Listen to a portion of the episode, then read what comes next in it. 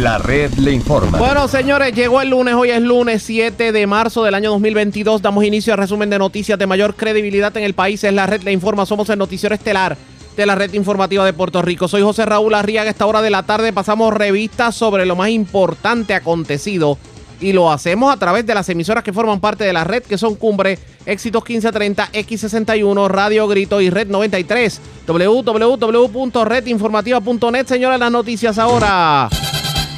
Las noticias. La red le informa. Y estas son las informaciones más importantes en la red le informa para hoy, lunes 7 de marzo. A estacionar el vehículo porque la gasolina alcanzó hoy lunes el dólar 13 centavos en la regular. La premium está prohibitiva, no hay quien la mire. Para colmo se confirma que ya se ha estado advirtiendo de un aumento al precio de las cervezas y de los snacks en bombas y en los supermercados. Titular del DACO confirma que han multado decenas de puestos de gasolina que se han querido pasar de listos, aunque en el gas admite el titular de la agencia que han tenido las manos atadas. Lo que nos faltaba, llegó el hipotecazo, causa controversia. Proyecto del presidente de la Cámara Tatito Hernández y los representantes Jesús Santa y Juan José Santiago. Proyecto que pudiera provocar aumento en el pago del crimen. Alcaldes sobre el particular se oponen y aseguran que la movida provocará caos en los municipios.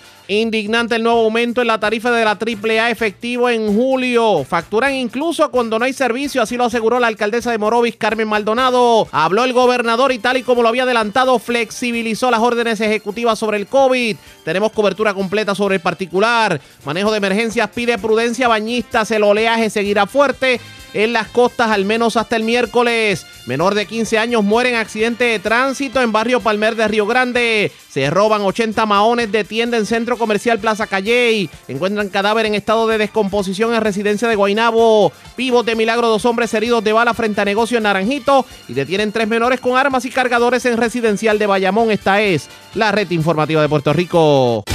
Señores, damos inicio a la edición de hoy lunes del Noticiero Estelar de la red informativa de inmediato a las noticias. El aumento en el precio de la gasolina incrementó aún más durante el fin de semana. Así lo reveló el presidente de la Asociación de Detallistas de Gasolina, Edras Vélez. De hecho, la gasolina en muchas estaciones ya está en un dólar 13 centavos la regular y en un dólar con 21 la premium. Pero no es solamente la gasolina, sino que el funcionario también confirmó que han comenzado a recibir cartas de distribuidores diciéndoles que va a aumentar la cerveza y los snacks y que muchos productos de consumo diario pudieran estar aumentando de precio. Lo entrevistamos esta mañana, vamos a escuchar lo que tuvo que decir el licenciado Esdras Vélez. Sí, definitivamente.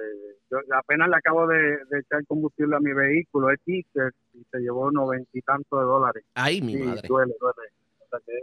¿Y cuánto, le, y, cuánto le va a durar esos noventa y pico de dólares?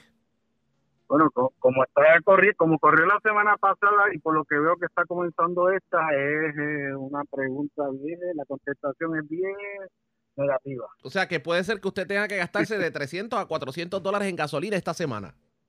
Bueno, a, lo mejor no lleguemos allá, pero estamos picando eh, prácticamente más de la no, está fácil, definitivamente. ¿Por qué tan alto? Cuénteme. Oye, la realidad es que el mercado cerró arriba, se disparó el viernes. Desde para viernes hubo una alza y de viernes para fin de semana, hoy lunes, se disparó alrededor de 21 centavos. Por eso se va a ver reflejado ya. El mismo sábado se vio reflejado en algunas estaciones eh, regular a 1.13 y premium a 1.21. Muy fuerte. Lo que pasa es que la lógica dice que, por ejemplo, las estaciones de gasolina que no tienen tanto flujo de, venta de gasolina, pues entonces cambie cuando llegue el próximo camión, que sería como miércoles o jueves. Aquellos que llenan miércoles o jueves debemos estar viendo ese cambio. ¿Todavía no o ya se está viendo en casi todas? Bueno, no, no en casi todas. Eh, lo, lo, que sucede es que las estaciones que recibieron en el fin de semana son estaciones de alto flujo de movimiento, pero las estaciones que no tienen alto flujo, pues el cliente se muda a esas estaciones tiene ya está el inventario, o sea, consumen el inventario. ¿Qué quiere decir eso? Que tienen que pedir eh, combustible antes. Eh, de cierto modo es una competencia desleal porque eh, el que recibe el combustible el fin de semana no lo vende en el fin de semana porque la estación que vende tiene poco movimiento, pues tiene 11 centavos por debajo de la otra y vende, vende el inventario. O sea, no tienes igual no ventaja. Eso sucedió este fin Y tenemos que sumarle que hay otras partes de Puerto Rico en donde tradicionalmente la gasolina fluctúa entre un precio y otro y esas gasolineras por la distancia tienden a tener precisamente la gasolina más alta dentro del renglón. Y me explico, por ejemplo, yo el viernes pasado eché gasolina en Barranquitas a un dólar con un centavo. Sin embargo, cuando iba de Orocovis a Jayuya, estaba en 1.8 y cuando llegué a Jayuya estaba en 1.13. Que, que mientras, obviamente, mientras más apartado y más difícil es para, para que el camión llegue y menos flujo de venta hay, pues más alta va a estar la gasolina. Yo no quiero imaginarme Vieques y Culebra. No, pero, recuerda, también tenemos unos malenes congelados. O sea, eh, todo depende del flujo, porque los precios, el costo es igual para todo el mundo. Es una zona única. Sea Vieques, Culebra y Puerto Rico.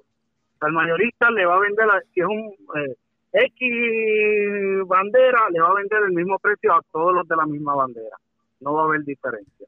Todo depende del movimiento. ¿Esto pudiera ponerse aún peor? Bueno, ahora mismo estaba viendo el mercado y, sigue arriba. Recordando, esto es el día a día y lo veremos en la tarde qué va a suceder para el día siguiente. Sí, estamos muy preocupados porque gran parte o un por ciento alto de la ganancia que tenemos bruta en estos momentos se lo están llevando también los gastos bancarios de los 20 centavos que estamos eh, que tenemos fijados para ganarnos, impuesto por el secretario, de esos 20 centavos tenemos que darle 6 centavos al banco por galón. Wow. O sea que empezamos con una ganancia bruta de 14 centavos el día de hoy. Que obviamente, obviamente para los gasolineros esta situación es, sumamente difícil. Sí, no solo para nosotros, para el consumidor, los taxistas, los camioneros, todo el mundo. Esto se va a ver en cadena y va a seguir subiendo. Por eso eh, estuve viendo, leyendo el proyecto de Vidot, y oye, eh, eso le daría un alivio, le daría un alivio al consumidor y, por ende a nosotros los detalles. Ese es el proyecto de, el de eliminar. Sí, el, el número 776. El 776, eh, pero parece el que busca eh, de alguna manera pues, eliminar por el momento alguna, alguna moratoria a la crudita. No, ese no, ese lo que pide es eh, eliminar si parte de la de la crudita. Parte de ella, parte de ella, eliminarla, o sea, no moratoria, sino eliminarla. Sí, es correcto. Entonces existe la otra propuesta que es para dar una moratoria a la crudita por un periodo de tres meses. Pero ya los alcaldes están protestando, los alcaldes dicen que con eso es el dinerito que ellos, que ellos trabajan. Entonces, eh, la pregunta que hacemos es cómo balanceamos una cosa con la otra. Bueno, yo no soy un, experto en, finanzas referente al, gobierno, a las finanzas del gobierno, pero sí el gobierno se ha expresado de que ha incrementado su, su ingresos. O sea que, ¿a quién le creemos? O, realmente lo que pedimos es un salvavidas. Eh, ¿Ustedes han notado merma de clientes en las estaciones de gasolina desde que se dispararon los precios? Ah, realmente merma de clientes no. Lo que pasa es que se está, el cliente tiende a, a, gastar la misma cantidad en dólares y obviamente pues se lleva menos productos. Sí, lo que hemos recibido una merma en cantidad vendida, en galonaje. Y en dólares ha aumentado. En, dólares ha aumentado, pero en galonaje es menos. Pero obviamente, obviamente, aunque haya aumentado en dólares, a la hora de sumar y restar, pues entonces tiene menos ganancia. Eh, eh, sí, sí, sí. Uno, algo que influencia mucho lo que le dije, lo que le mencioné, los gastos bancarios. Por otro, por otro lado, eh, en cuanto a las estaciones se refiere, me imagino que las tiendas de conveniencia también han tenido alguna, algún tipo de merma en ventas a raíz de la menos visita de las personas, ¿verdad? Claro, eso es una y otra cosa, ya, ya estamos recibiendo aumentos en los productos. Ya estamos recibiendo comunicados de que estaban, vamos a recibir aumentos en lo que es la cerveza, el, los refrescos, los snacks. todo, ya está aumentando, ya se está viendo reflejado. Esto fue lo que dijo el presidente de la Asociación de Detallistas Verdes. Lo cierto es que muchas estaciones de gasolina amanecieron con un dólar 13 centavos en el precio de la gasolina. Pero, ¿qué tiene que decir el DACO sobre el particular? Pues precisamente a esta hora de la tarde tengo en línea telefónica al licenciado Edan Rivera, el secretario del Departamento de Asuntos al Consumidor. Licenciado, buenas tardes, bienvenido. Buenas tardes, José Raúl, ¿cómo estás? Todo muy bien, gracias por compartir con nosotros. Hay cosas que yo no entiendo. Se supone que el precio de la gasolina en bomba cambie cuando el camión llega. Y obviamente ustedes informan los cambios, pero el cambio es para el que compra el, el, para el que llena, obviamente compra el camión y llena su puesto de gasolina nuevamente de combustible. Pero sin embargo, vemos, vemos que se habla de un aumento en el precio en el tanque y sorpresivamente las bombas sin que le haya llegado el camión cambian el precio. Y a eso, José Raúl, lo hemos ido agarrando y por eso hemos, dado más de 30 multas hasta el momento. Así que DACO está haciendo lo que tiene que hacer y velando que esas cosas no ocurran. ¿Dónde ocurre, dónde este fenómeno, dónde se está dando más en Puerto Rico? Pues nos llegan que José Raúl de toda la isla y DACO tiene inspectores en toda la isla fiscalizando que si hay aumento en precios sean los que ha reportado el mercado internacional y han reportado los mayoristas y así sucede en la cadena de distribución y que no hay aumentos antes de lo esperado o antes de lo que se supone. Y eso, por eso hemos dado las multas hasta este momento y seguiremos fiscalizando este asunto mientras esté en vigor las órdenes de congelación. O sea, que a los detallistas de gasolina que lo piensen antes de querer pasarse de listo a todos los detallistas y mayoristas, porque nuestra reglamentación la aplica a toda la cadena de distribución. Licenciado, ¿cuánto debe estar la gasolina en el día de hoy? ¿Cuál es su informe? Mira, la gasolina para el día de hoy regular debería estar fluctuando entre un dólar ocho centavos como precio mínimo hasta hasta un dólar con 14 centavos. Y la premium debería estar rondando entre un dólar 16 centavos y un dólar 21 centavos. Esa es la información para el día de hoy, pero recalco, ninguna estación de gasolina que haya recibido combustible con estos precios está autorizada a cambiarlo, porque de lo contrario podría estar violando nuestra orden de congelación de margen de ganancia. Licenciado, esto es histórico. Yo no recuerdo en mis años de vida haber visto la gasolina tan cara. No, definitivamente, algo histórico. Ya veníamos sufriendo algunos efectos de la pandemia, donde había una oferta de petróleo que estaba reducida, pues porque durante la pandemia dejamos de utilizar nuestros vehículos y las petroleras dejaron de producir petróleo. Cuando ya la pandemia va llegando a su fin, pues, todos los consumidores del mundo comenzamos a utilizar la gasolina y otros productos análogos. Sin embargo, los productores de petróleo no aumentaron la producción para enfrentar ese aumento en la demanda. Y por si fuera poco, nos llegó una guerra que nadie esperaba de un país que es uno de los principales productores de petróleo y que al día de hoy ese petróleo ruso ha ido saliendo del mercado. Y eso es lo que provoca estos precios que tú has calificado de históricos, ¿no? Pero es una situación anómala que sí, hace, hace algún tiempo no se veía. La situación más parecida fue en el 2008. Secretario, ¿se va a poner peor la cosa? Mira, José Raúl, eh, a mí no me gusta ¿verdad? vaticinar el futuro y menos en términos negativos. La expectativa es que sí va a haber una inflación, sí vamos a ver ciertos efectos de la guerra, de Ucrania y Rusia en nuestro diario vivir, particularmente con los precios de algunos artículos, ¿no? Eh, así que yo siempre digo, José Raúl, a mí me gusta siempre ver el vaso medio lleno y yo soy de los que pienso que sí, a pesar de las cosas que podríamos enfrentar como consecuencia de esta guerra, en algún momento se va a estabilizar y en algún momento vamos a ver la, la luz al final del túnel, ¿no? Las crisis no duran toda la vida ni son para siempre. Secretario, hay algo que me preocupa aparte de la gasolina, porque el presidente de la Asociación de Detallistas de Gasolina dijo esta mañana que han comenzado a recibir cartas de los distribuidores informando sobre aumentos en el precio de la cerveza, aumentos en el precio de los snacks y de algunos artículos de primera necesidad. Sobre esto, ¿qué me dice? Bueno, ahí Ucrania es uno de los países que produce una gran cantidad de asuntos que son importantes, de productos que son importantes, como por ejemplo la, el trigo, ¿no? El trigo se utiliza para muchas cosas, pasta y cosas que consumimos. además de otros aceites de cocinar. Y eso, en la medida en que se interrumpa la oferta de estos productos, vamos, podemos ver aumento en ciertos renglones, ¿no? habría que ver que si esos productos están relacionados de alguna forma con lo que está sucediendo a nivel mundial, pero también los costos de, eh, de producción y los costos de operación aumentan por el aumento del combustible, ¿no? Así que sí, puede haber aumentos en algunos renglones. Los aumentos no deberían ser automáticos ni del 100%. Aun cuando los costos aumenten, siempre los precios responden, entre otras cosas, a la demanda y al ingreso disponible de los consumidores, ¿no? Y a cuánto estén dispuestos a pagar los consumidores por ciertos artículos. Así que habría que ver de cuánto sería ese aumento, sobre qué artículos y hasta cuánto está dispuesto a pagar el consumidor al final del día. Hay que ver qué va a ocurrir de ahora en adelante. Me imagino que el DACO ahora sí que tiene tarea y ustedes dan bueno, abasto.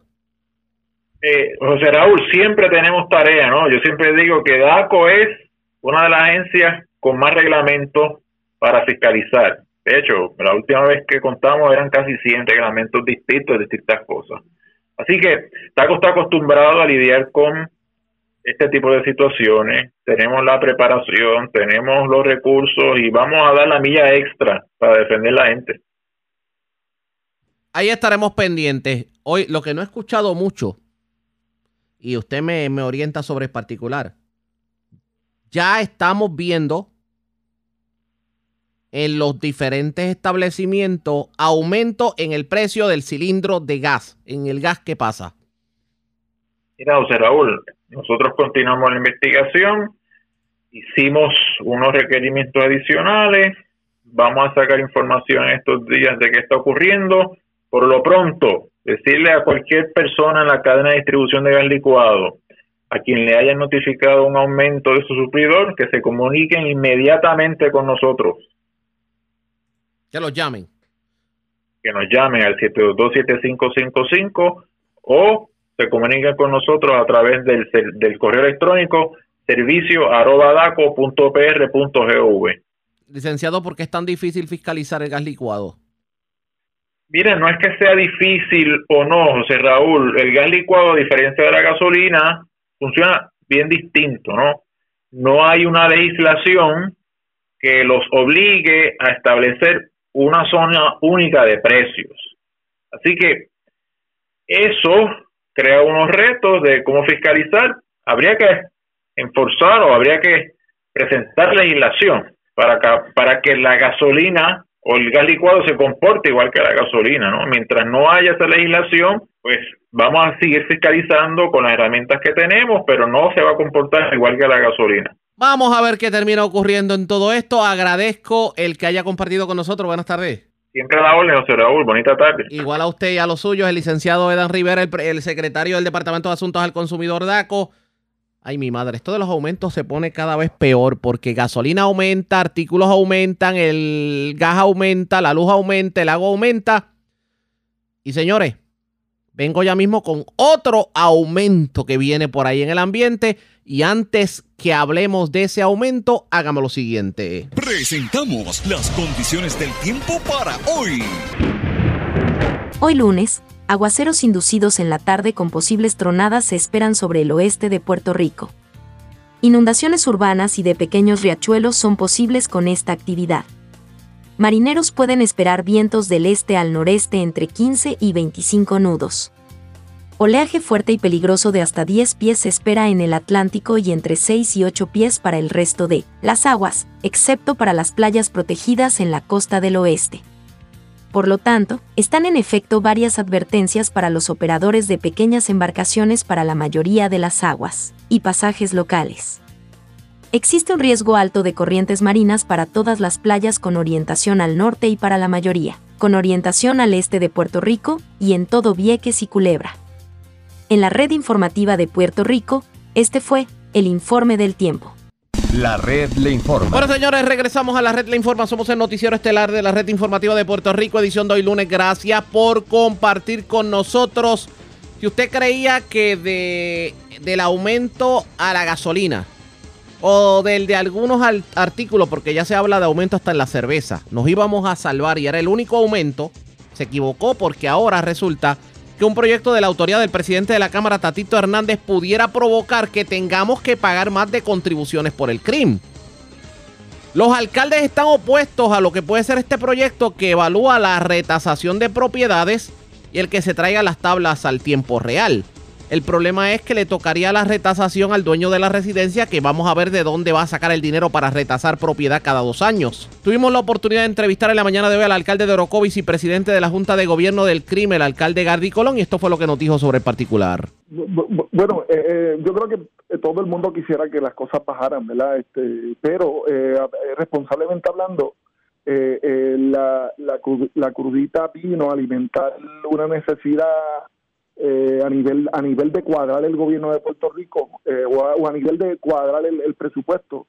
Y entiendo que ese dinero está comprometido. O sea si si si vamos a ¿verdad? vamos a detener ese cobro por cierto tiempo pues hay que entonces identificar fondos para eh, subsanar eso. En el caso del impuesto sobre el inventario pasa lo mismo. O sea estamos hablando de 120 millones que que, que ya están comprometidos en los municipios. Eh, nosotros no tenemos problema en que ¿verdad? Se detenga por cierto tiempo, pero entonces, ¿de dónde van a salir esos, esos 120 millones que ya están presupuestados en cada uno de los municipios, que están vislumbrados en el plan fiscal aprobado por la Junta? O sea, que cuando nosotros, son, las ideas son tremendas, ¿verdad? Este, pero hay que ser responsable en cómo se va a subsanar esa deficiencia. Sí, lo que pasa es que ese tipo de ideas, por un lado hay ideas de reducir y por el otro lado hay ideas de aumentar, porque al mismo que se le ocurrió eh, a la misma legislatura que se le ocurrió tal vez posponer la crudita, es la que ahora se le está ocurriendo la retasación de propiedades y el proyecto del cambio de propiedades según valor. Usted sabe lo que va a terminar ocurriendo, que muchas personas le van a aumentar la, contribución mueble del crimen. Ah, eh, eh, definitivamente, definitivamente. Y lo que nosotros estamos diciendo, mira, vamos a estudiar esto detenidamente porque ya lo estamos estudiando y, y ese informe debe estar ready y listo para eh, el verano. Este, una vez veamos el panorama, tanto que va a representar para, el contribuyente como para los municipios, decidimos qué hacer, pero no puede ser, o sea, yo soy yo yo creo en aumentar la base, no aumentar no, aumentar contribuciones, o, el que o sea, el que corresponda que pague, que pague, ¿verdad? Que tal vez no está pagando por, por diferentes razones, eh, pero no aumentar las tasas. Eh, y lo que puede pasar con este proyecto es que las tasas aumenten este y no es lo que queremos en este y menos en este tiempo. Sí, porque tras que aumenta la gasolina, aumenta la luz, aumenta el agua, ahora que estemos hablando de que va a aumentar la, o por lo menos la percepción que se le da al pueblo es de que va a aumentar el impuesto a la propiedad del crimen.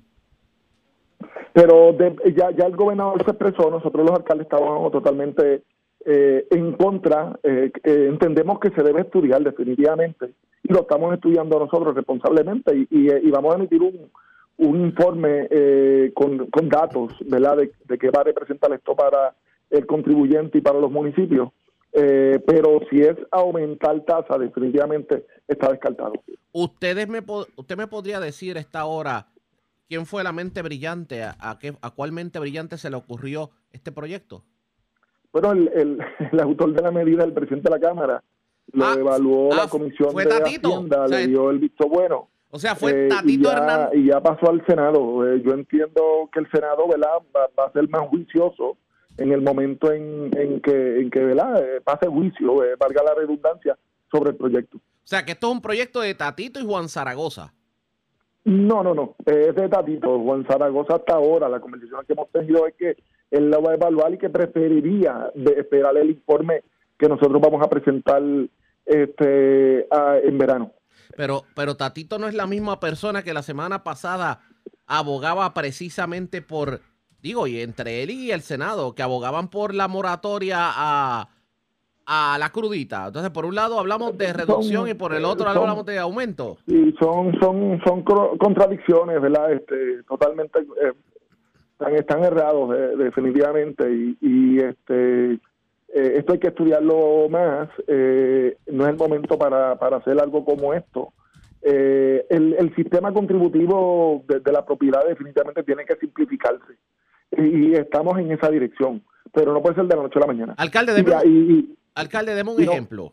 Deme por ejemplo para la gente que nos está escuchando de materializarse este proyecto ¿cuánto sería un aumento para, digamos, para una, una familia común con su residencia? Bueno, eh, eh, ahora mismo una familia común, tal vez su propiedad está exonerada, ¿verdad? Y, y, los valores son a 1957, ese, eh, esa casa no puede pasar de un valor de, de 15 mil dólares. Con el proyecto nuevo, lo que está diciendo este proyecto es que esos valores se van a se van a llevar a tiempo corriente y que y que la y que la tasa una casa que, que, que, pueda llegar a 180 mil dólares 150 180 mil dólares también también está exonerada.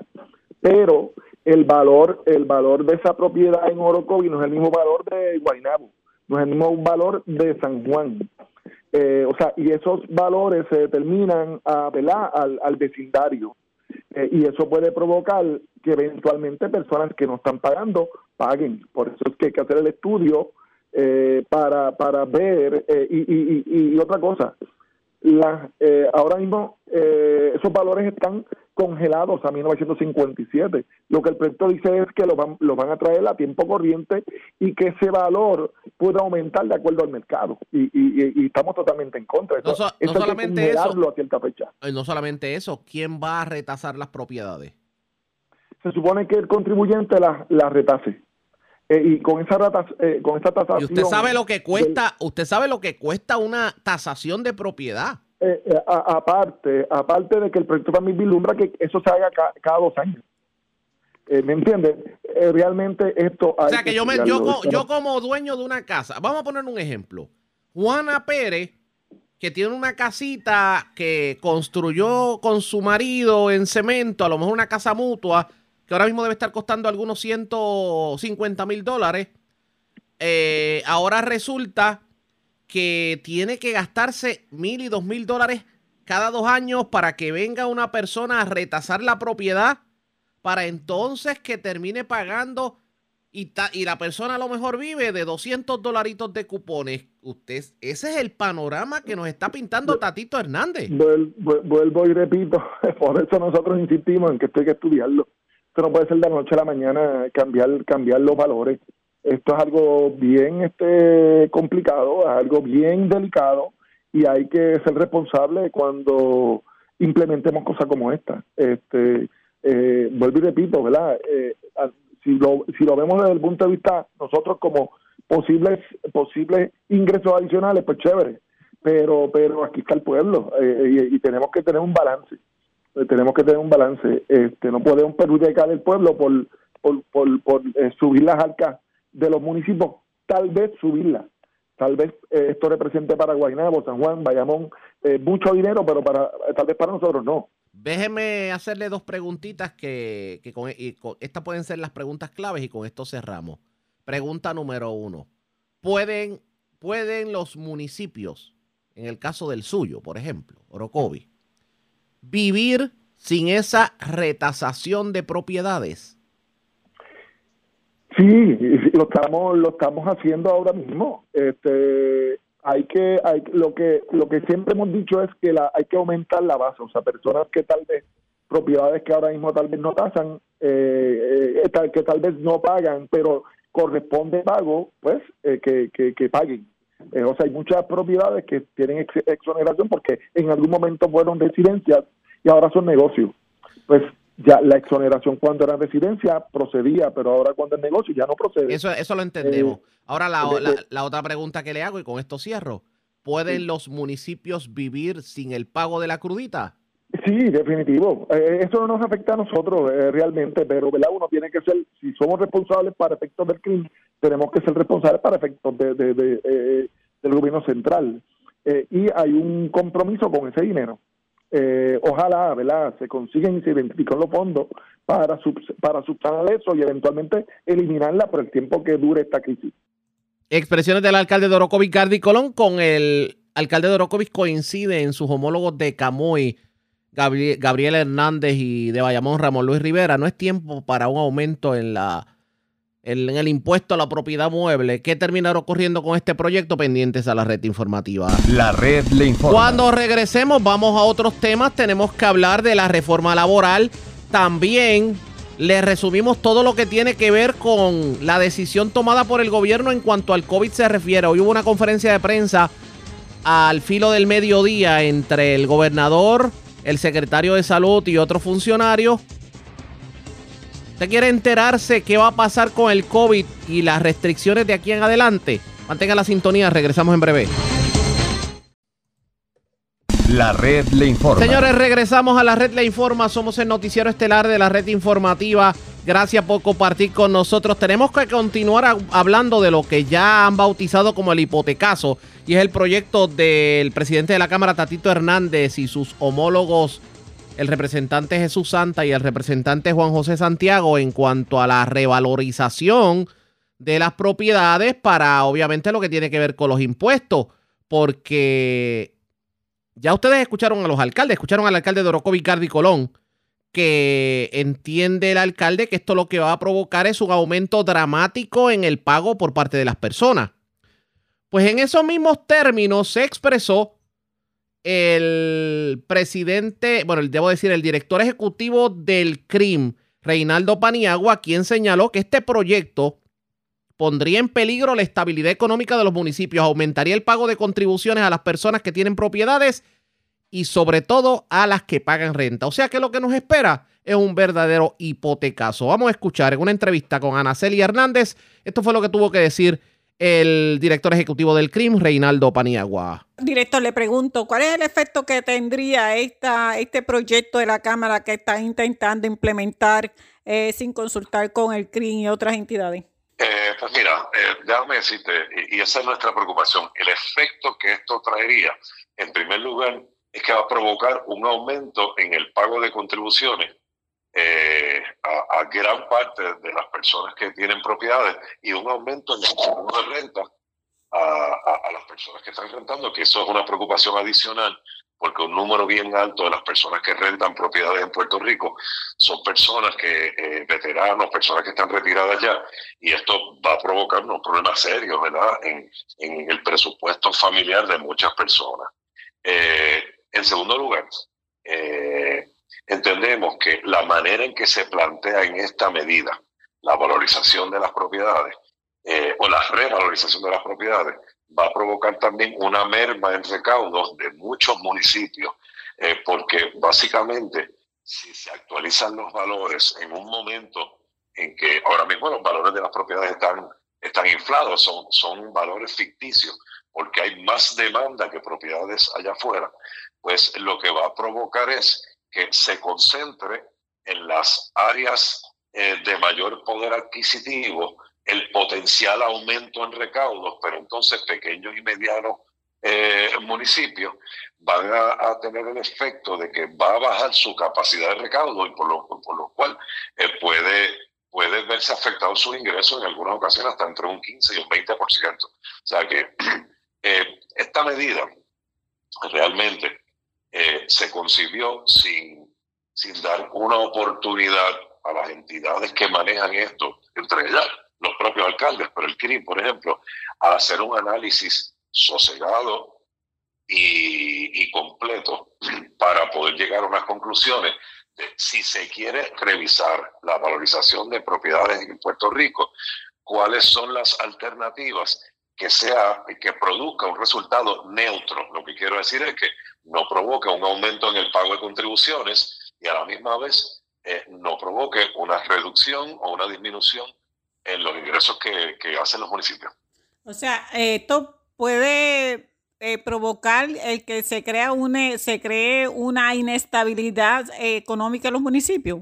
Definitivamente, eh, muy probablemente eso sea lo que provoque y en adición a la inestabilidad económica que esto crearía en muchos municipios también, eh, tendría el efecto de personas que hoy tienen eh, hipotecas, que tienen un pago mensual ya eh, este, eh, aprobado y, corriendo, tengan que los bancos comunicarse con esos, esos clientes y explicarles que la cuenta escrow aumenta, por lo cual el pago de su hipoteca va a aumentar. Y en algunos casos, aparte del dolor de cabeza, es que te llamen y te digan que automáticamente, sin tú eh, eh, haberlo pedido o sabido, te están aumentando el pago de hipoteca, pues este, pues también crea un problema porque mucha gente consigue aprobación eh, de manera apretada, ¿verdad? Y estos préstamos se venden en el mercado secundario y la representación que se le hace al inversionista en el mercado secundario es que te estoy enviando X cantidad de clientes con este perfil y de repente todo eso cambie por la aprobación de esta medida y entonces las personas se vean en una situación de que tienen que eh, trabajar eh, para el pago de una hipoteca para la cual a lo mejor no cualificaban. Y de la misma manera, los dueños de propiedades de alquiler van a tener que aumentar la renta de sus propiedades, lo cual puede crearle problemas a personas que están alquilando esas propiedades porque tienen que aumentarle el pago de renta. Y para personas, sobre todo retiradas, que dependen de una pensión, eh, el que de repente así de un día a otro le aumenten el pago de su renta, pues esto va a ser un problema serio que va, como decía eh, anteriormente, va, a afectar el presupuesto de, muchas familias. En el Senado, ¿ese proyecto se ha visto? Pues mira, eh, sé que la Comisión de Asuntos Municipales del Senado, eh, por lo que ha surgido en la prensa, porque no ha sido algo que oficialmente nos han comunicado, se apresta a, a redactar o a radicar un informe positivo de la medida lo cual no entendemos porque nos consta que aparte de el CRIM, que está en contra de la medida según está redactada, la Asociación de Alcaldes, la Federación de Alcaldes, la Mortgage Bankers Association, la Asociación de Constructores de Hogares, la M-Loan, la Asociación de Arrendadores, están todos estas eh, organizaciones eh, en contra de esta medida según está redactada. Y oye, estas son las entidades que están directamente envueltas en este proceso. la, industria de las bienes raíces es uno de los más importantes motores de la economía de Puerto Rico y se van a ver afectados. ¿Por qué? Porque va a haber menos personas cualificadas para hacer compras o va a haber personas que ya hicieron compra de propiedades que ahora van a tener problemas porque sus pagos van a aumentar. ¿Ustedes han tenido alguna comunicación con el gobernador de estos efectos de este proyecto? Eh, bueno, el, gobernador en el día de ayer hizo unas expresiones eh, eh, en las redes sociales en, las que, en primer lugar, dice categóricamente que no va a respaldar con su firma ninguna medida que provoque el aumento injusto en el pago de, de contribuciones a nadie. Y en segundo lugar, manifestó estar complacido y hasta felicitó al centro, al CRIM, eh, por las medidas eh, y las iniciativas que hemos estado trayendo para sistematizar y digitalizar los procesos, tener ahora la tecnología para poder identificar este, exoneraciones indebidas, cambios de uso, cambios de zonificaciones, etcétera, porque están rindiendo frutos a lo que realmente, como dice el gobernador en su, en su alocución de ayer, se le debe dar la oportunidad a que esta tecnología que está funcionando siga implementándose en favor del pueblo de Puerto Rico. Pero es claro, es, más fácil resolver aumentando contribuciones, pero estas alternativas que estamos trabajando van a poder resolver el problema sin tener que, eh, aumentar las contribuciones Esas fueron las expresiones del director ejecutivo del CRIM, Reinaldo Paniagua. Y parecería que tanto los alcaldes como el propio CRIM se oponen a esta revalorización de propiedades porque entienden que el remedio pudiera ser peor que la enfermedad y esto pudiera provocar que personas que no tienen que pagar contribuciones por la propiedad terminen pagando y otras que paguen exageradamente e inclusive que aumenten los costos de las rentas en Puerto Rico. Cada vez se pone más difícil esto de, de los propuestos aumentos y sobre todo cuando el gobierno quiere buscar dinero de donde sea y ya el puertorriqueño no tiene más dinero para estar dándoselo al gobierno. Así que hay que ver qué medidas se van a tomar. De hecho, el gobernador este fin de semana había adelantado en un mensaje en sus redes sociales que no iba a apoyar cualquier medida que significara un, aumento en algún tipo de contribuciones. De hecho, vamos a ver si podemos compartir el, esto fue lo que dijo el gobernador, vamos a compartir lo que dijo en las redes sociales. Apoyo la reingeniería y modernización de los sistemas del CRIM para lograr mayor fiscalización y eficiencia. Sin embargo, no voy a apoyar que se afecte más el bolsillo de los contribuyentes. las contribuciones municipales a las propiedades se pueden actualizar sin que eso conlleve un aumento en lo que se paga. Conforme a nuestro programa de gobierno, felicito al CRIM por sus esfuerzos en curso para aumentar recaudos, cobrar deudas, eliminar exenciones indebidas y asegurar que todas las propiedades estén registradas en su sistema de catastro. En eso nos vamos a enfocar en lograr eficiencia sin aumentos injustos a nuestra gente. Eso fue lo que dijo el gobernador este fin de semana. O sea que pudiéramos decir también que parece que la suerte está echada en cuanto al proyecto, el llamado hipotecaso pero ustedes saben cómo funcionan las cosas en este país, así que vamos a darle seguimiento definitivamente. Ustedes pendientes a la red informativa. La red le informa. Cuando regresemos las noticias del ámbito policíaco más importantes acontecidas entre las que tenemos que destacar. Dos personas resultaron heridas frente a un negocio en Naranjito mientras, bueno, le dieron tremenda paliza a una persona en los baños de la placita del mercado en Santurce. También se llevaron sobre 80 maones de una tienda de ropa en Calley estos valorados en miles de dólares. Y en Juana Díaz, una persona fue tiroteada. Afortunadamente, las balas no lo impactaron. Y señores, continuó el robo de catalíticos. Se llevaron varios catalíticos de vehículos estacionados en el centro comercial Yauco Plaza. También un adolescente de 15 años murió en un accidente de tránsito ocurrido en Río Grande. Es lo próximo, la pausa. Regreso en breve con más. La red le informa. Señores, regresamos a la red le informa. Somos el noticiero estelar de la red informativa edición de hoy lunes. Gracias por compartir con nosotros. Vamos a noticias del ámbito policíaco. Comenzamos en la zona centro oriental de Puerto Rico porque desconocidos se llevaron 80 maones de la tienda Chulerías en el centro comercial Plaza Calley. La información la tiene Edgardo Ríos Queret, oficial de prensa de la policía en Cagua. Saludos, buenas tardes. Buenas tardes. ¿Qué información tenemos? La policía investiga una apropiación ilegal ocurrida en horas de la noche de ayer en la tienda Chulerías, ubicada en el centro comercial Plaza Calle del mencionado municipio. Según fue informado, alguien se apropió de 80 pantalones Mahón, los cuales fueron valorados en 1.199 dólares. El agente Melvin David, adscrito al distrito de Calle, investigó de manera preliminar, refiriendo el caso a la edición de delitos contra la propiedad del Cuerpo de Investigaciones Criminales del área de Caguas. Que pasen muy buenas tardes. Y buenas tardes para usted también. Gracias, Edgardo Ríos Queret, oficial de prensa de la policía en Caguas, de la zona centro-oriental. Vamos a la metropolitana porque se reportó incidente de agresión en el área de los baños de la plaza, de la placita de Santurce.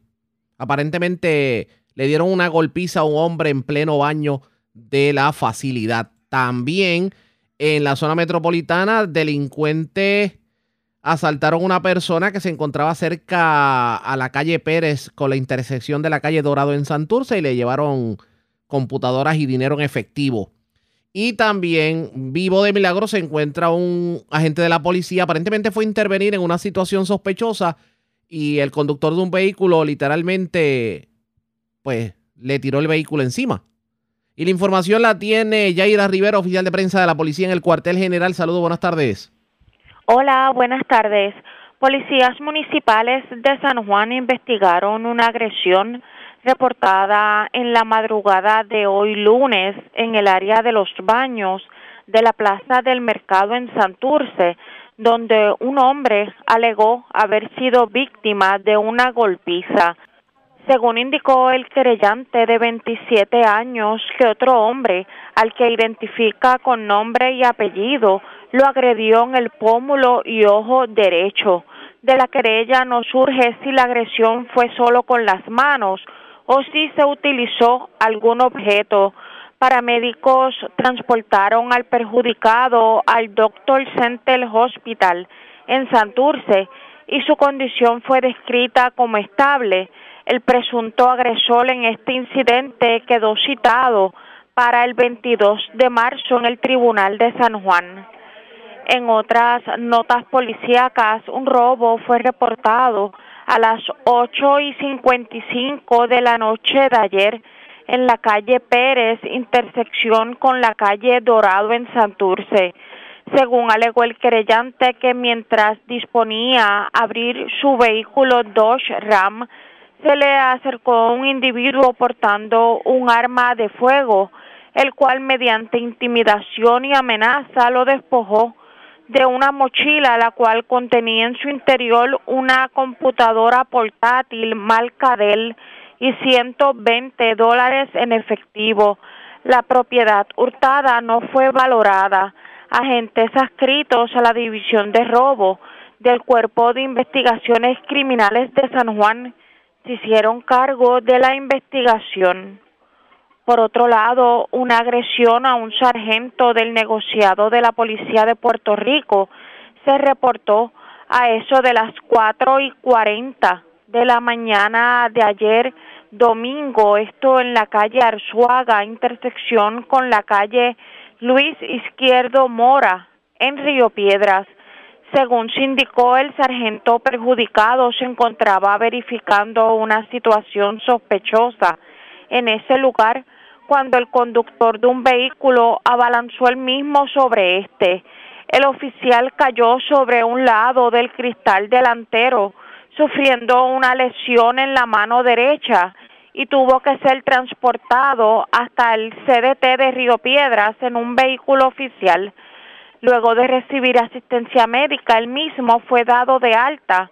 Al momento no hay tablilla o descripción del vehículo. El teniente Marvin Martínez investigó los hechos. Gracias por la información. Buenas tardes. Buenas tardes. Gracias, era Yaira Rivera, oficial de prensa de la policía en el cuartel general. Nos quedamos en la zona metropolitana porque el cadáver en estado de descomposición de una persona fue encontrado eh, en la tarde de ayer en un sector de Guainabo. Además, dos personas resultaron heridas de bala en un hecho ocurrido frente a un negocio en Naranjito y tres menores fueron arrestados aparentemente se le dio persecución al vehículo donde viajaban. Se había hablado de unas detonaciones. Y fueron arrestados en el residencial Jardines de Caparra, en Bayamón, con cargadores y armas. La información la tiene Wanda Santana, oficial de prensa de la policía en Bayamón. Saludos, buenas tardes. Buenas tardes para usted y para todos. ¿Qué información tenemos? Agentes adscritos al distrito de Guaynabo investigaron en la noche de ayer domingo una querella sobre una persona muerta en estado de descomposición. Estos hechos fueron reportados a las 8 y 40 de la noche en una residencia de la urbanización Colinas Metropolitanas en Guaynabo. Una llamada a través del sistema de emergencia alertó a la policía sobre un fuerte hedor proveniente de la residencia. Al llegar al lugar se encontró el cuerpo de un hombre, el cual fue identificado como José Bonet San, de 60 años, en estado de descomposición. El agente Gerson Torres, adscrito al distrito, se hizo cargo de la investigación junto a la fiscal Rosalind García, quien ordenó el levantamiento del cadáver, el cual será enviado al Instituto de Ciencias Forenses para los estudios correspondientes y determinar la causa de la muerte. Por otra parte, la División de Homicidios del CIC de Vega Baja continúan con la investigación de una querella donde dos personas resultaron heridas de bala. Esto ocurrido a las 11:47 de la noche en la carretera 152 en el negocio La Esquinita Bar and Grill en Naranjito. Alegaron los perjudicados que se encontraban en el negocio consumiendo y al salir del lugar surgió una discusión donde alguien realizó varios disparos. En estos hechos, un hombre identificado como Abdel Parsón Muriel, de 20 años, con residencia en San Juan, resultó con herida de bala en la muñeca derecha. Además, Luis Contreras Rodríguez, de 31 años, con residencia en Tuabaja, resultó con herida de bala en el costado izquierdo. Ambos fueron atendidos por el doctor Hernández en el Hospital Regional de Bayamón, el cual le indicó que su condición es estable. Al momento se desconoce el móvil de los hechos, los cuales se encuentran bajo investigación. Y por último, agentes adscritos al Plan Integral de Seguridad Ciudadana del Gobierno del área de Bayamón, bajo la supervisión del teniente Luis Pacheco, llevaron a cabo en horas de la noche de él varias rondas preventivas en los pueblos de Cataño, Bayamón y Naranjito. Como resultado, luego de recibir una querella a través del sistema 911 sobre unas detonaciones realizadas desde un vehículo Toyota Corolla en la calle periférica de la urbanización Jardines de Caparra, en Bayamón, se logró el arresto de tres menores de 15, 16 y 17 años. En medio de la intervención, la cual se llevó a cabo en el residencial Jardines de Caparra, se ocupó en el interior de un vehículo Toyota Corolla color oro en el cual viajaban los menores, siete cargadores de pistola Glock, 63 municiones calibre .40 y un copo de marihuana. Los menores se encuentran en la espera de la posible erradicación de faltas en la mañana de hoy. Que tengan todos buenas tardes. Y buenas tardes para usted también. Gracias, era Wanda Santana, oficial de prensa de la policía en Bayamón, de la zona metropolitana. Vamos al noreste de Puerto Rico porque un menor de 15 años murió en un accidente de tránsito ocurrido en la noche del domingo en el barrio Palmer de Río Grande. Daniel Fuentes, oficial de prensa de la policía en Fardo, con detalles. Saludos, buenas tardes. Saludos, buenas tardes. Un accidente de auto de carácter fatal fue reportado a 9.50 de la noche de ayer domingo. Esto fue en la carretera PR3, kilómetro 31.3, Barrio Palmel, en Río Grande. Según la investigación realizada por el agente Federico Esquilín, aquí a la División de Patrulla de Carretera de Fajardo, mientras Xiomara Córdoba Soler, de 41 años de edad, conducía el vehículo marca Hyundai, modelo Veloster, color anaranjado, del año 2012, la misma perdió el control y dominio del volante, impactando un poste de tendido eléctrico. En el vehículo resultaron heridas de eh, las conductoras y tres personas que viajaban como pasajeros. Eh, entre estas, dos menores de 15 y 16 años de edad, respectivamente.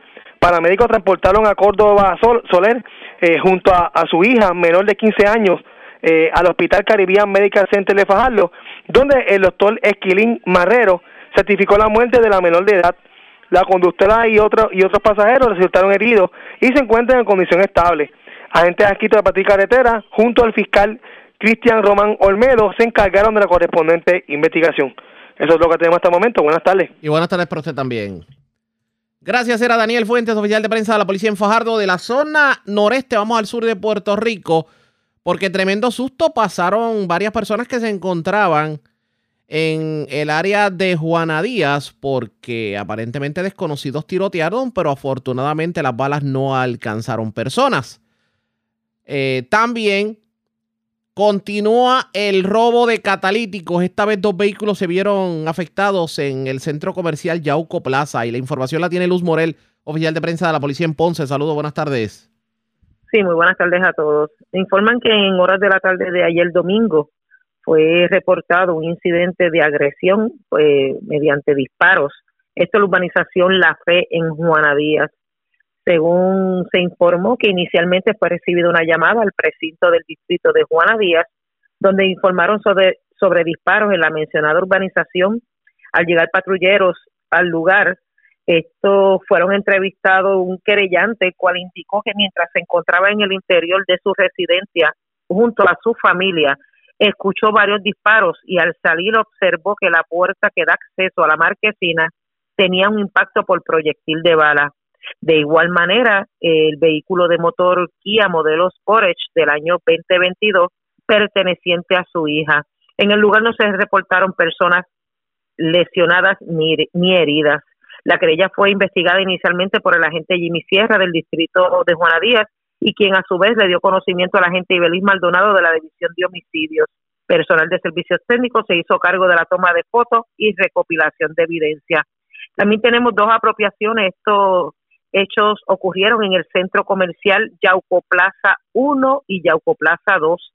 Estos hechos fueron reportados en el día de ayer, domingo 6 de marzo, durante horas de la mañana, donde según informaron ambos querellantes, estos hechos ocurrieron el día 5, el sábado 5, en horas de la tarde, eh, donde en el Yauco Plaza 1 se informó que alguien se apropió del catalítico de una Mitsubishi modelo Outlander del año 2021, esto mientras se encontraba en el área de estacionamiento del centro comercial. También tenemos que en el Yauco Plaza 2 eh, informó la querellante que mientras su vehículo Mitsubishi modelo Outlander del año 2022 se encontraba este, estacionado frente al supermercado de que se ubica allí en el mencionado centro comercial y alguien se apropió del mismo. El agente Henry Morales del Grupo de Investigaciones del Área de Ponce se hizo cargo de las investigaciones correspondientes. Eso es lo que tenemos hasta el momento. Gracias por la información. Buenas tardes. Buenas tardes a todos. Luz Morel, oficial de prensa de la policía en Ponce. Más noticias del ámbito policíaco en nuestra segunda hora de programación. Por esta hora de la tarde hacemos lo siguiente. La red le Nos vamos a la pausa, identificamos nuestra cadena de emisoras en todo Puerto Rico y cuando regresemos, ¿qué va a pasar con las restricciones del COVID? El gobernador habló en el día de hoy. Así que usted quiere enterarse qué va a pasar de ahora en adelante. Mantenga la sintonía, identificamos la cadena, regresamos en breve. La red le informa. Bueno, señores, iniciamos nuestra segunda hora de programación. El resumen de noticias de mayor credibilidad en el país es La red le informa. Somos el noticiero estelar de la red informativa edición de hoy lunes 7 de marzo. Vamos a continuar pasando revistas sobre lo más importante acontecido y como siempre a través de las emisoras que forman parte de la red que son Cumbre, Éxitos 1530, X61, Radio Grito y Red 93, www.redinformativa.net. Señora, las noticias ahora. Las noticias.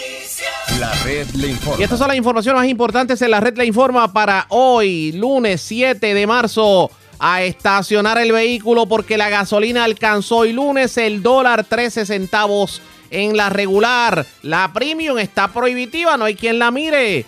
Para colmo se confirma que ya se ha estado advirtiendo de un aumento al precio de las cervezas y de los snacks en bombas y en los supermercados. Titular del DACO confirma que han multado decenas de puestos de gasolina que se han querido pasar de listos, aunque en el gas admite el titular de la agencia que han tenido las manos atadas. Lo que nos faltaba, llegó el hipotecazo, causa controversia. Proyecto del presidente de la Cámara, Tatito Hernández, y los representantes Jesús Santa y Juan José Santiago.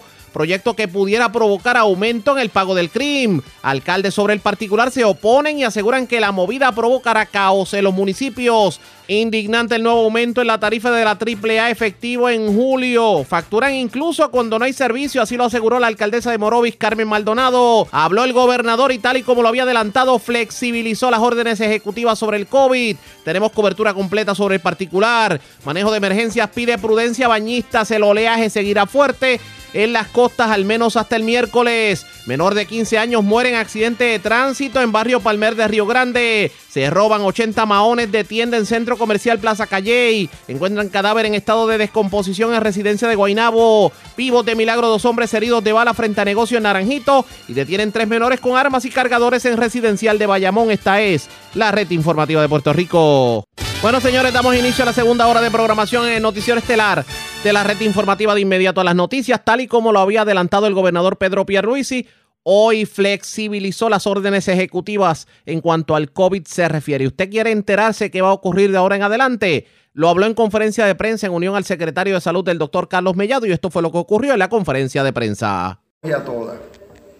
Como saben, los números del COVID-19 y de hospitalizaciones han bajado considerablemente y ya podemos decir que nuestro sistema de salud no está comprometido, que el nivel de contagios está controlado y nuestro nivel de vacunación sigue siendo el mejor de la nación americana.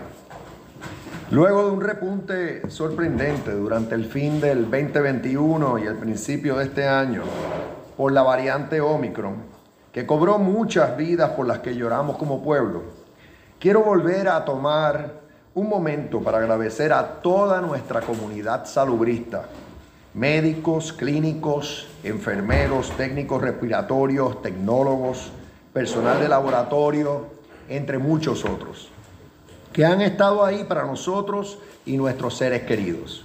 A ellos y ellas a todos los que de una forma u otra han ayudado a nuestro pueblo en esta pandemia, reitero nuestras más efusivas gracias. Ustedes saben que como gobierno hemos tomado acciones afirmativas con el único fin de salvaguardar la salud de nuestra gente, asegurar el acceso a servicios médicos y aumentar la accesibilidad de pruebas y vacunas, al mismo tiempo que buscamos un balance para mitigar el impacto en nuestra economía y nuestros comerciantes.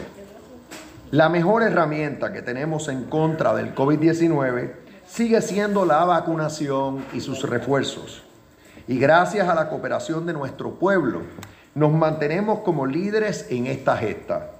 En Puerto Rico, el 95.3% de las personas aptas para vacunarse tienen al menos una dosis el 85.7% tienen dos dosis y según los CDCs ya el 53.4% de los elegibles tienen su refuerzo. Asimismo, aparte de las vacunas, los tratamientos han mejorado, tenemos nuevas opciones que están funcionando y el nivel de inmunidad ha aumentado considerablemente. Estas circunstancias son positivas y nos llevan a poder flexibilizar las restricciones que hemos impuesto con el fin de controlar la pandemia en la isla y seguir retomando la normalidad que todos queremos. A esos fines, se elimina el mandato de uso de mascarillas en áreas exteriores o interiores, con algunas excepciones. Se recomienda a todos y todas utilizar la mascarilla en áreas interiores en las que no se pueda constatar el estatus de vacunación de, de todos los presentes.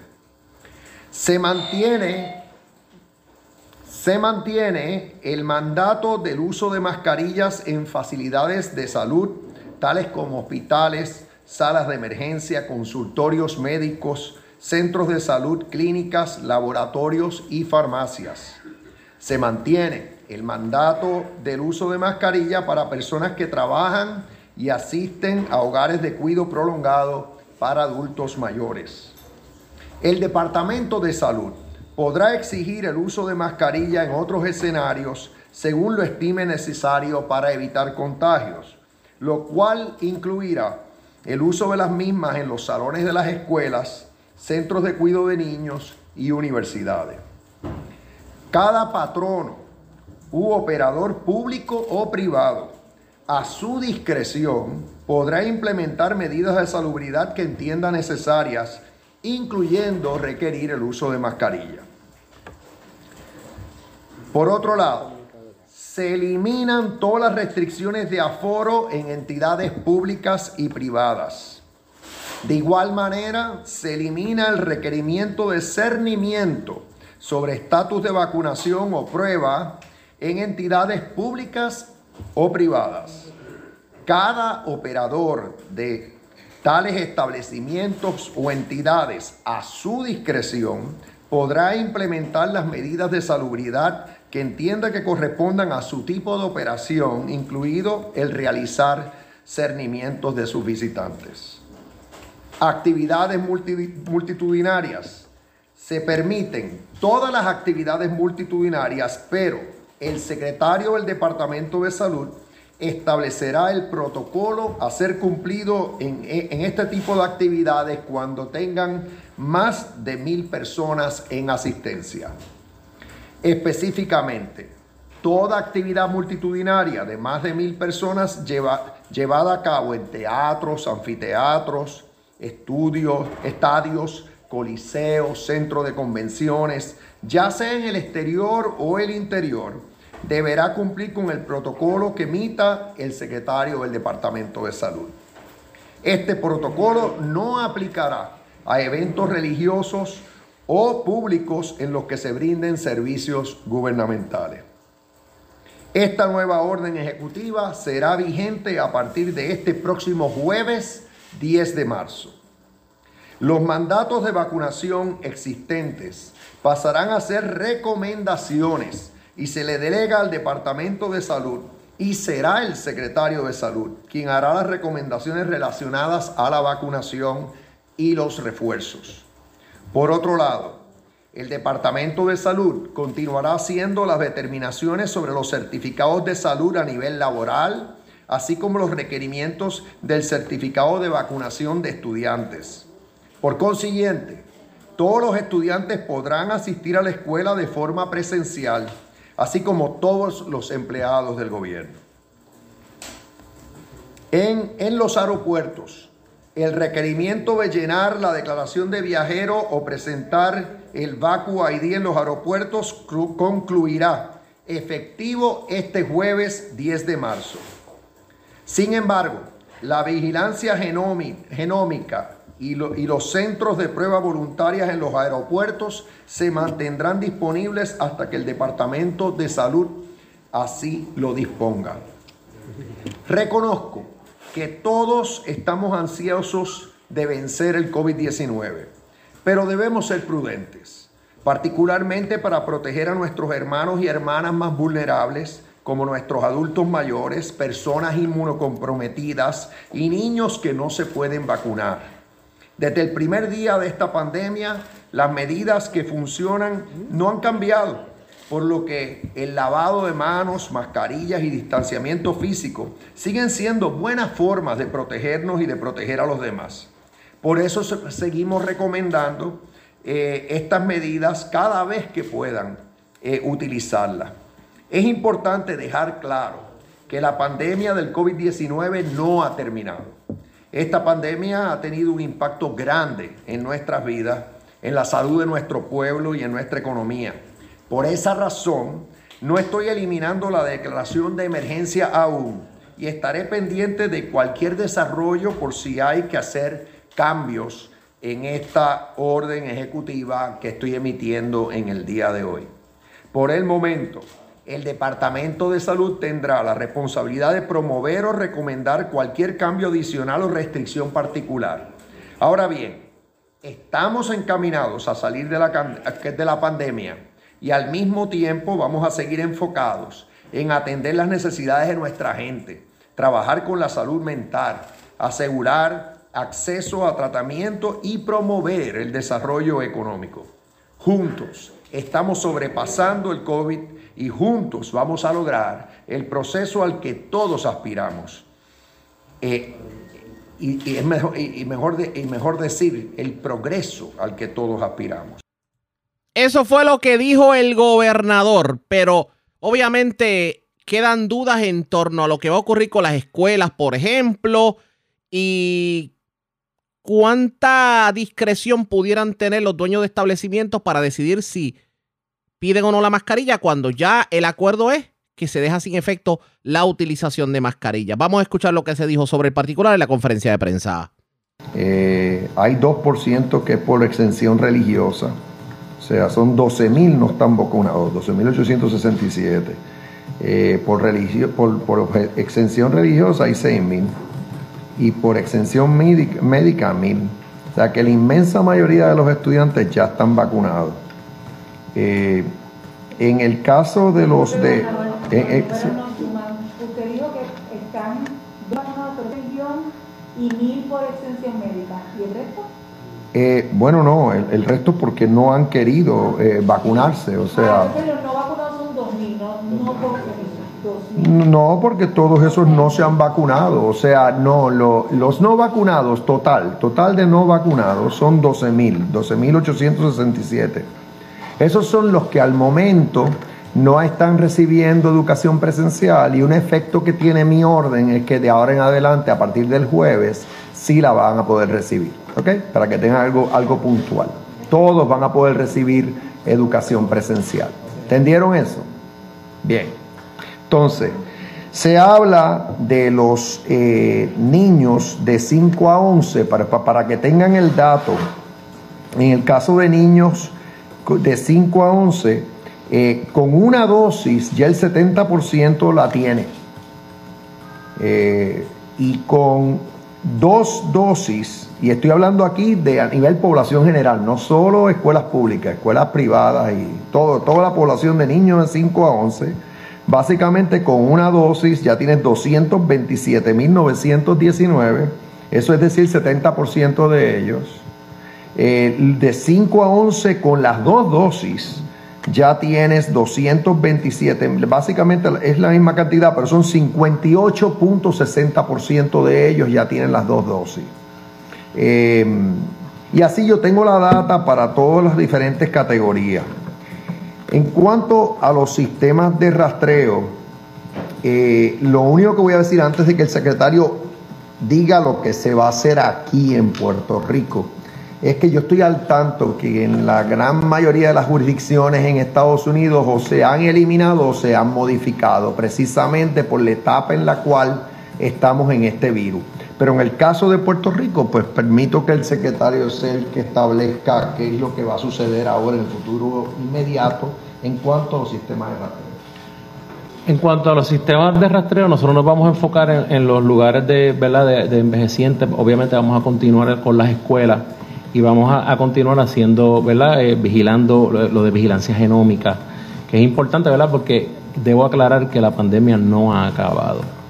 Nosotros estamos dando un paso hacia adelante por la gran cantidad de pacientes que hemos logrado vacunar en Puerto Rico, por eso es que estamos en una posición diferente y porque el análisis que se hizo de nuestros hospitales, estamos en una posición de poder hacer esta, flex, eh, eh, tomar, hacer flexibilizaciones. Continuamos con el sistema de rastreo, pero como dice el señor gobernador, ¿verdad? Vamos a ir enfocando a unos lugares diferentes y en la medida en que la pandemia pues se declare que ya no es pandemia, ¿verdad? Que ya se, se convierte en una endemia en parte de, lo, de, de que el virus va a convivir con nosotros, pues vamos a tener las herramientas que ya yo les expliqué y entonces ahí culminar el sistema de rastreo. Por el momento continúa, vamos a ir analizando los lugares de mayor vulnerabilidad. Continuamos con Telemundo. Eh, buen día.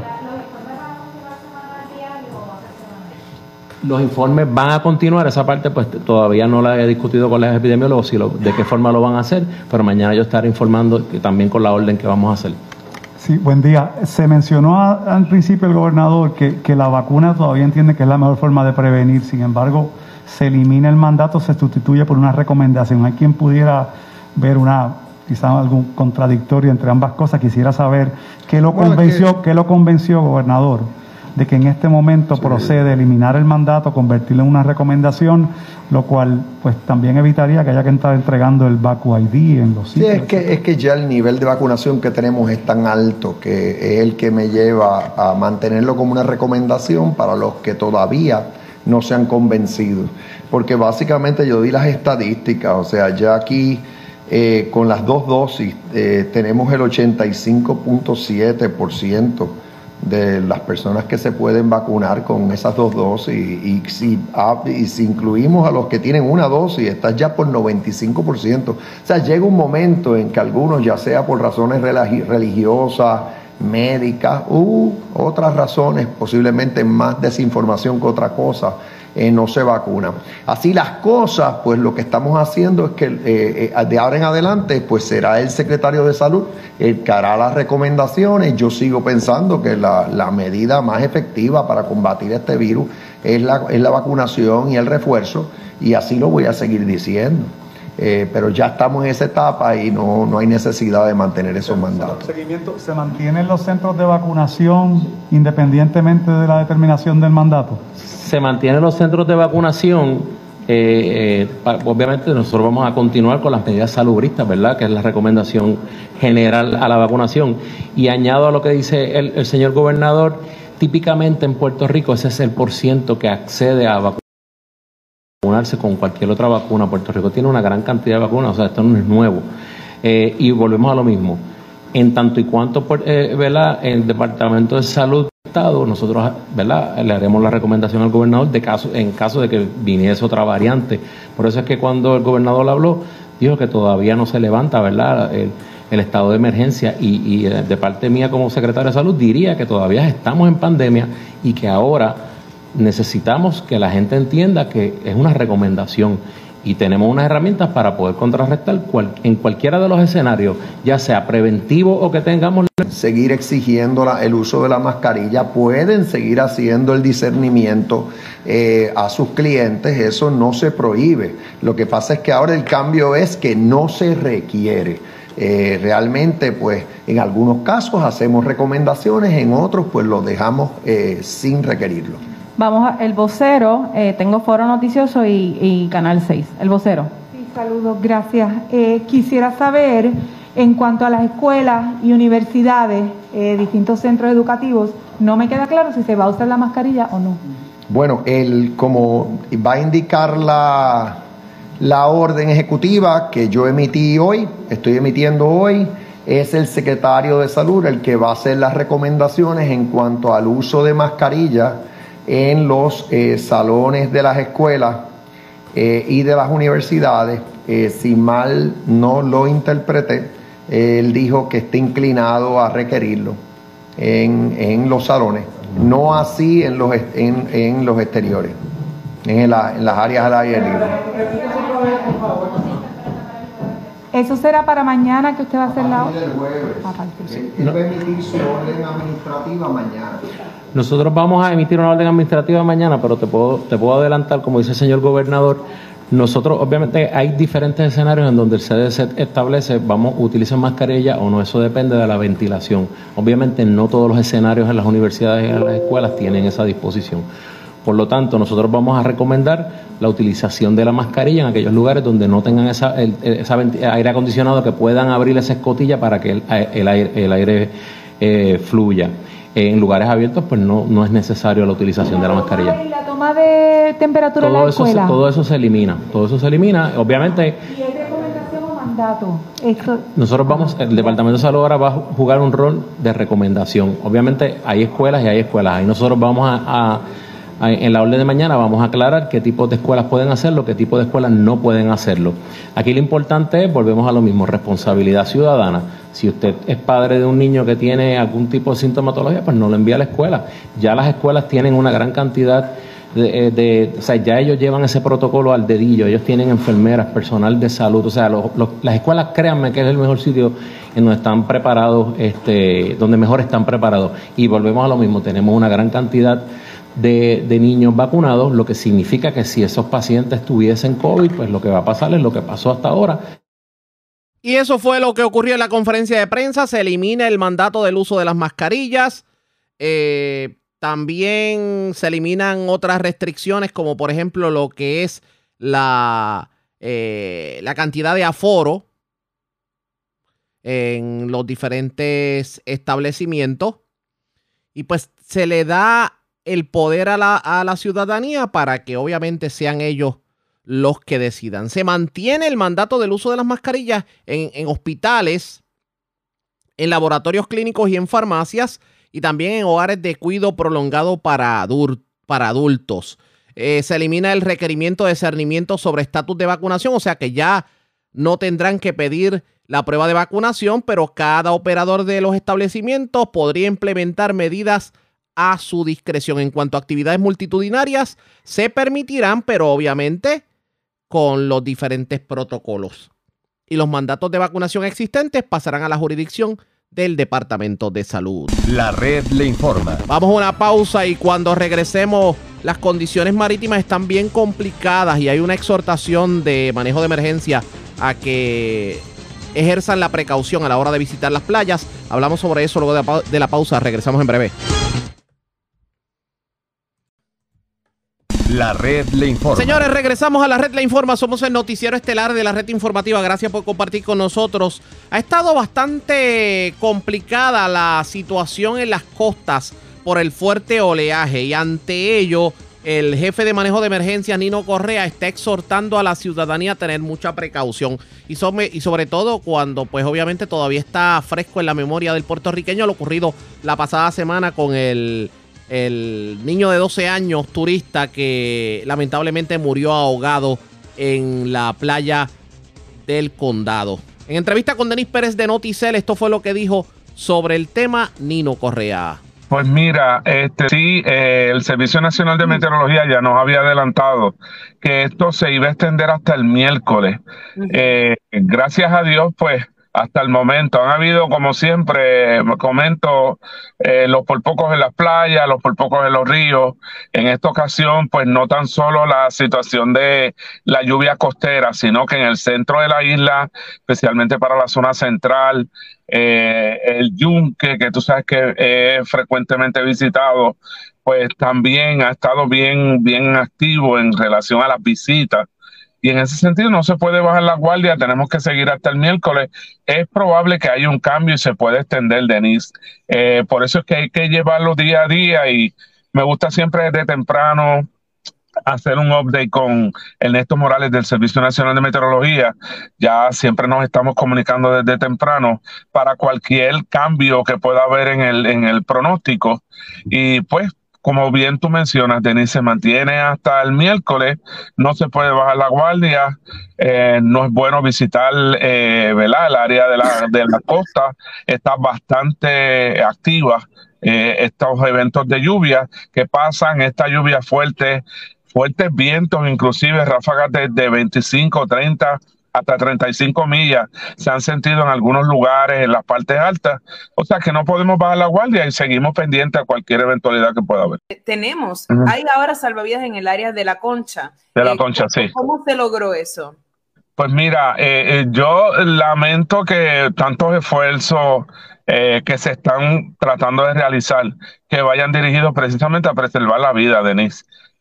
Tomen fuerza por esta situación de este jovencito de 12 años que tengo que decirte por aquí, le agradezco mucho al capellán Eric Ríos, quien estuvo prácticamente una semana y media. No te imaginas la cantidad de gestiones que hubo que realizar para mover el cuerpecito de este niño a, Massachusetts y podérselo entregar a sus padres. Eh, ¿Qué te puedo decir? Eh, en cierta manera, el hecho de que haya eh, en este sector, que es un área que no está marcada como bañista, el hecho de que haya una presencia constante puede ayudar muchísimo en relación a lo que tiene que ver que la gente acepte el que se les pida que no se adentren al mar. Aquí el hecho de... esa salvavidas es más para tratar de disuadir que, entren al agua más que para salvar vidas. Bueno, va a salvar si logra disuadirlo, pero... Correcto, correcto. Y te explico. Como quiera, el salvavidas tiene la dificultad de que la persona reciba el mensaje de lo que se quiere cuando se emiten eh, informaciones de que hay, va a haber un mal tiempo. A nosotros mismos allí, en esa playa en específico, eh, nos ha costado eh, el que la persona reciba el mensaje de una manera que lo que queremos es evitar. Eh, por otro lado, sabemos que, y los salvavidas, la exposición que puedan tener el peligro de tú reaccionar a una persona que está, este, ¿verdad? Eh, eh, siendo arrastrada por el agua, es bien difícil.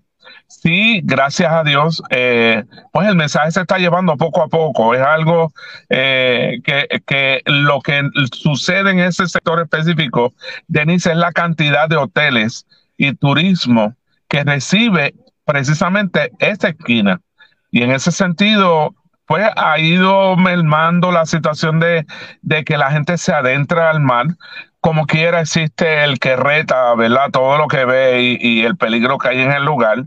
Eh, pero es una manera de disuadir, como tú, bien tú comentas, el que la persona entienda que hay un mensaje que va consono con la información que le dan los hoteles. Eh, todos los hoteles de esa, eh, de esa costa pues lo hacen, pero aquí también tiene que ver muchísimo con el turista que viene de otro lugar, se estaciona y se adentra a este sitio. O sea que te puedo decir y confío en Dios que en cierta manera, pues todo esto funcione eh, incluyendo también pues otros eh, proyectos que están pendientes, no tan solo para esta costa, sino para otras costas que pudieran estar recibiendo la misma cantidad de turistas y de personas que visitan nuestras playas.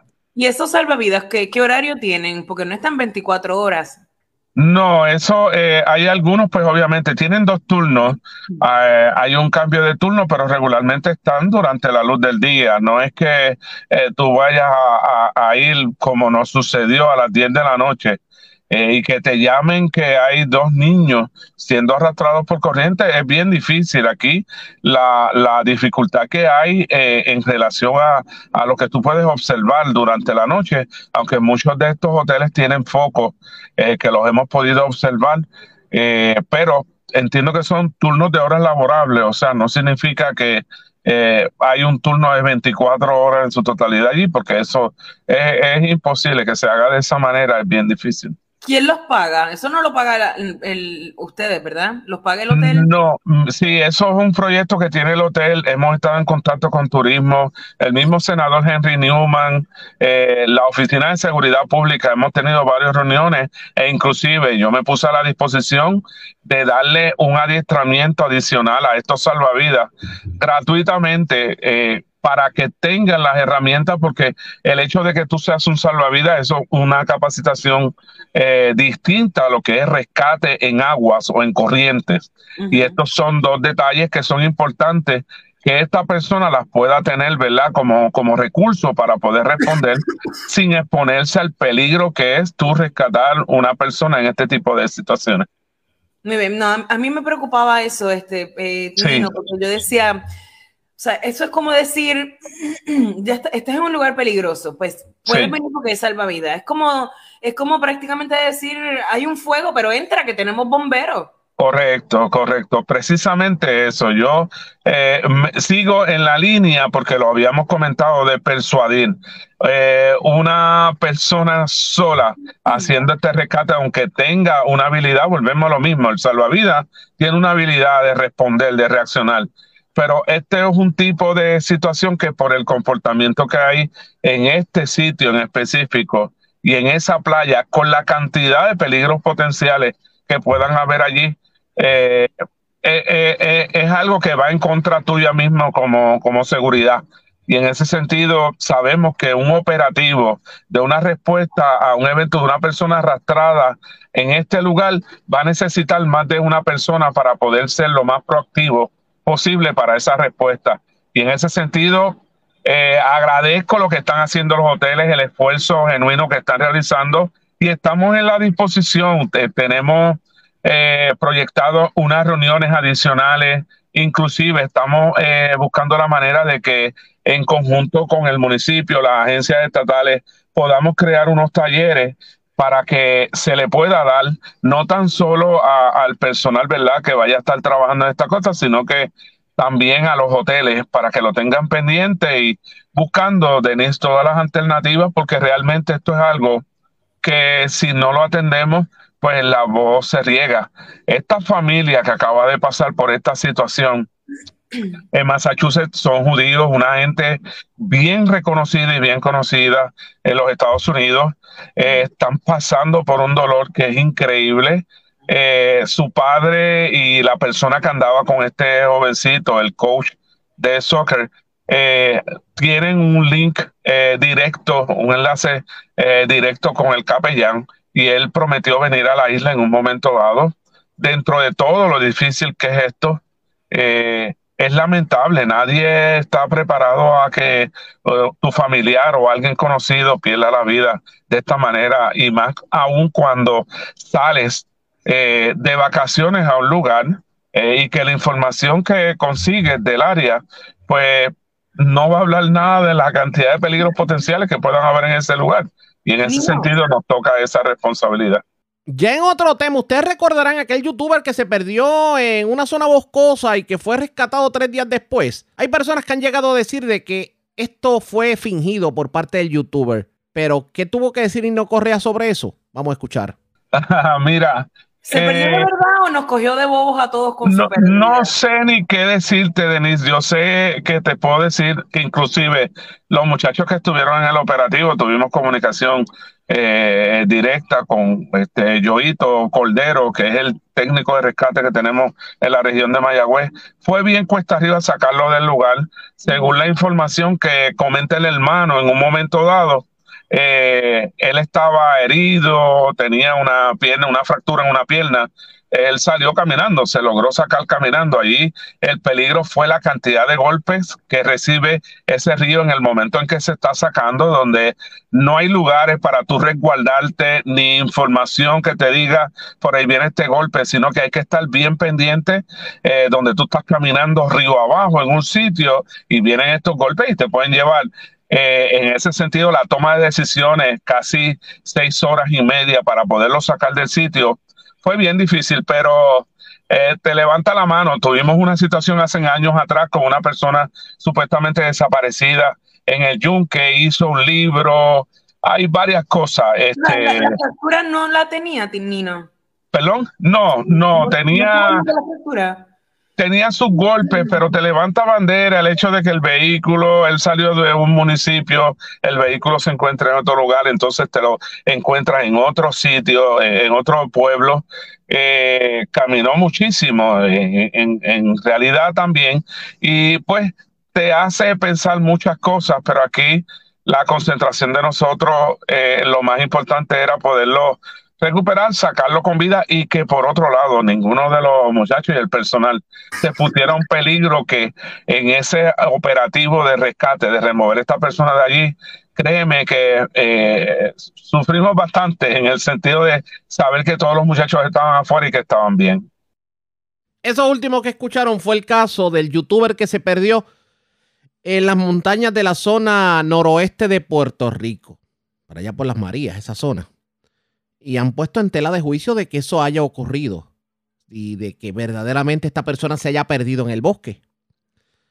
Como ustedes escucharon a Nino Correa, él no quiso eh, decirlo directamente, pero dio a entender de que algo no le convencía de la versión del youtuber. Pero En cuanto a lo que tiene que ver con las playas, mucha prudencia es lo que pide el titular de manejo de emergencia, así que ustedes pendientes a la red informativa, obviamente le vamos a dar más información sobre las condiciones marítimas. La red le A la pausa regresamos a la parte final del noticiero estelar de la red informativa.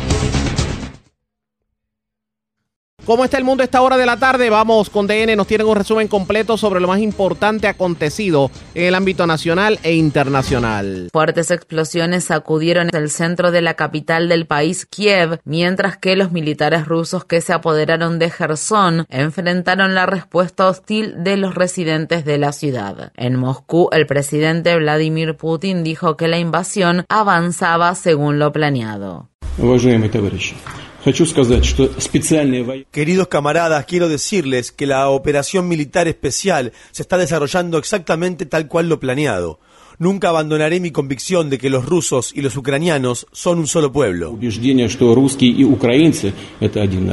El presidente francés Emmanuel Macron mantuvo este jueves una llamada telefónica con Putin y luego de ella afirmó que lo peor está por venir y que Rusia quiere apoderarse de toda Ucrania. El Comité para la Protección de los Periodistas afirmó que un operador de cámara murió este martes luego de que las Fuerzas Armadas rusas bombardearan una torre de televisión en Kiev. Yevgeny Sakun, de 49 años, estaba entre las cinco personas que murieron en el ataque. Sakun trabajaba para el canal de televisión ucraniano Live que ha estado cubriendo la invasión rusa. En Moscú, las autoridades rusas ordenaron este jueves cerrar la emisora de radio Eco de Moscú y el canal de televisión TV Rain por su cobertura de la invasión de Ucrania. La emisora Eco de Moscú es una de las estaciones de radio más antiguas de Rusia. Mientras tanto, los trabajadores del canal de televisión independiente TV Rain realizaron una acción de protesta al concluir este jueves su última transmisión. Las palabras finales de una presentadora de noticias del canal fueron no a la guerra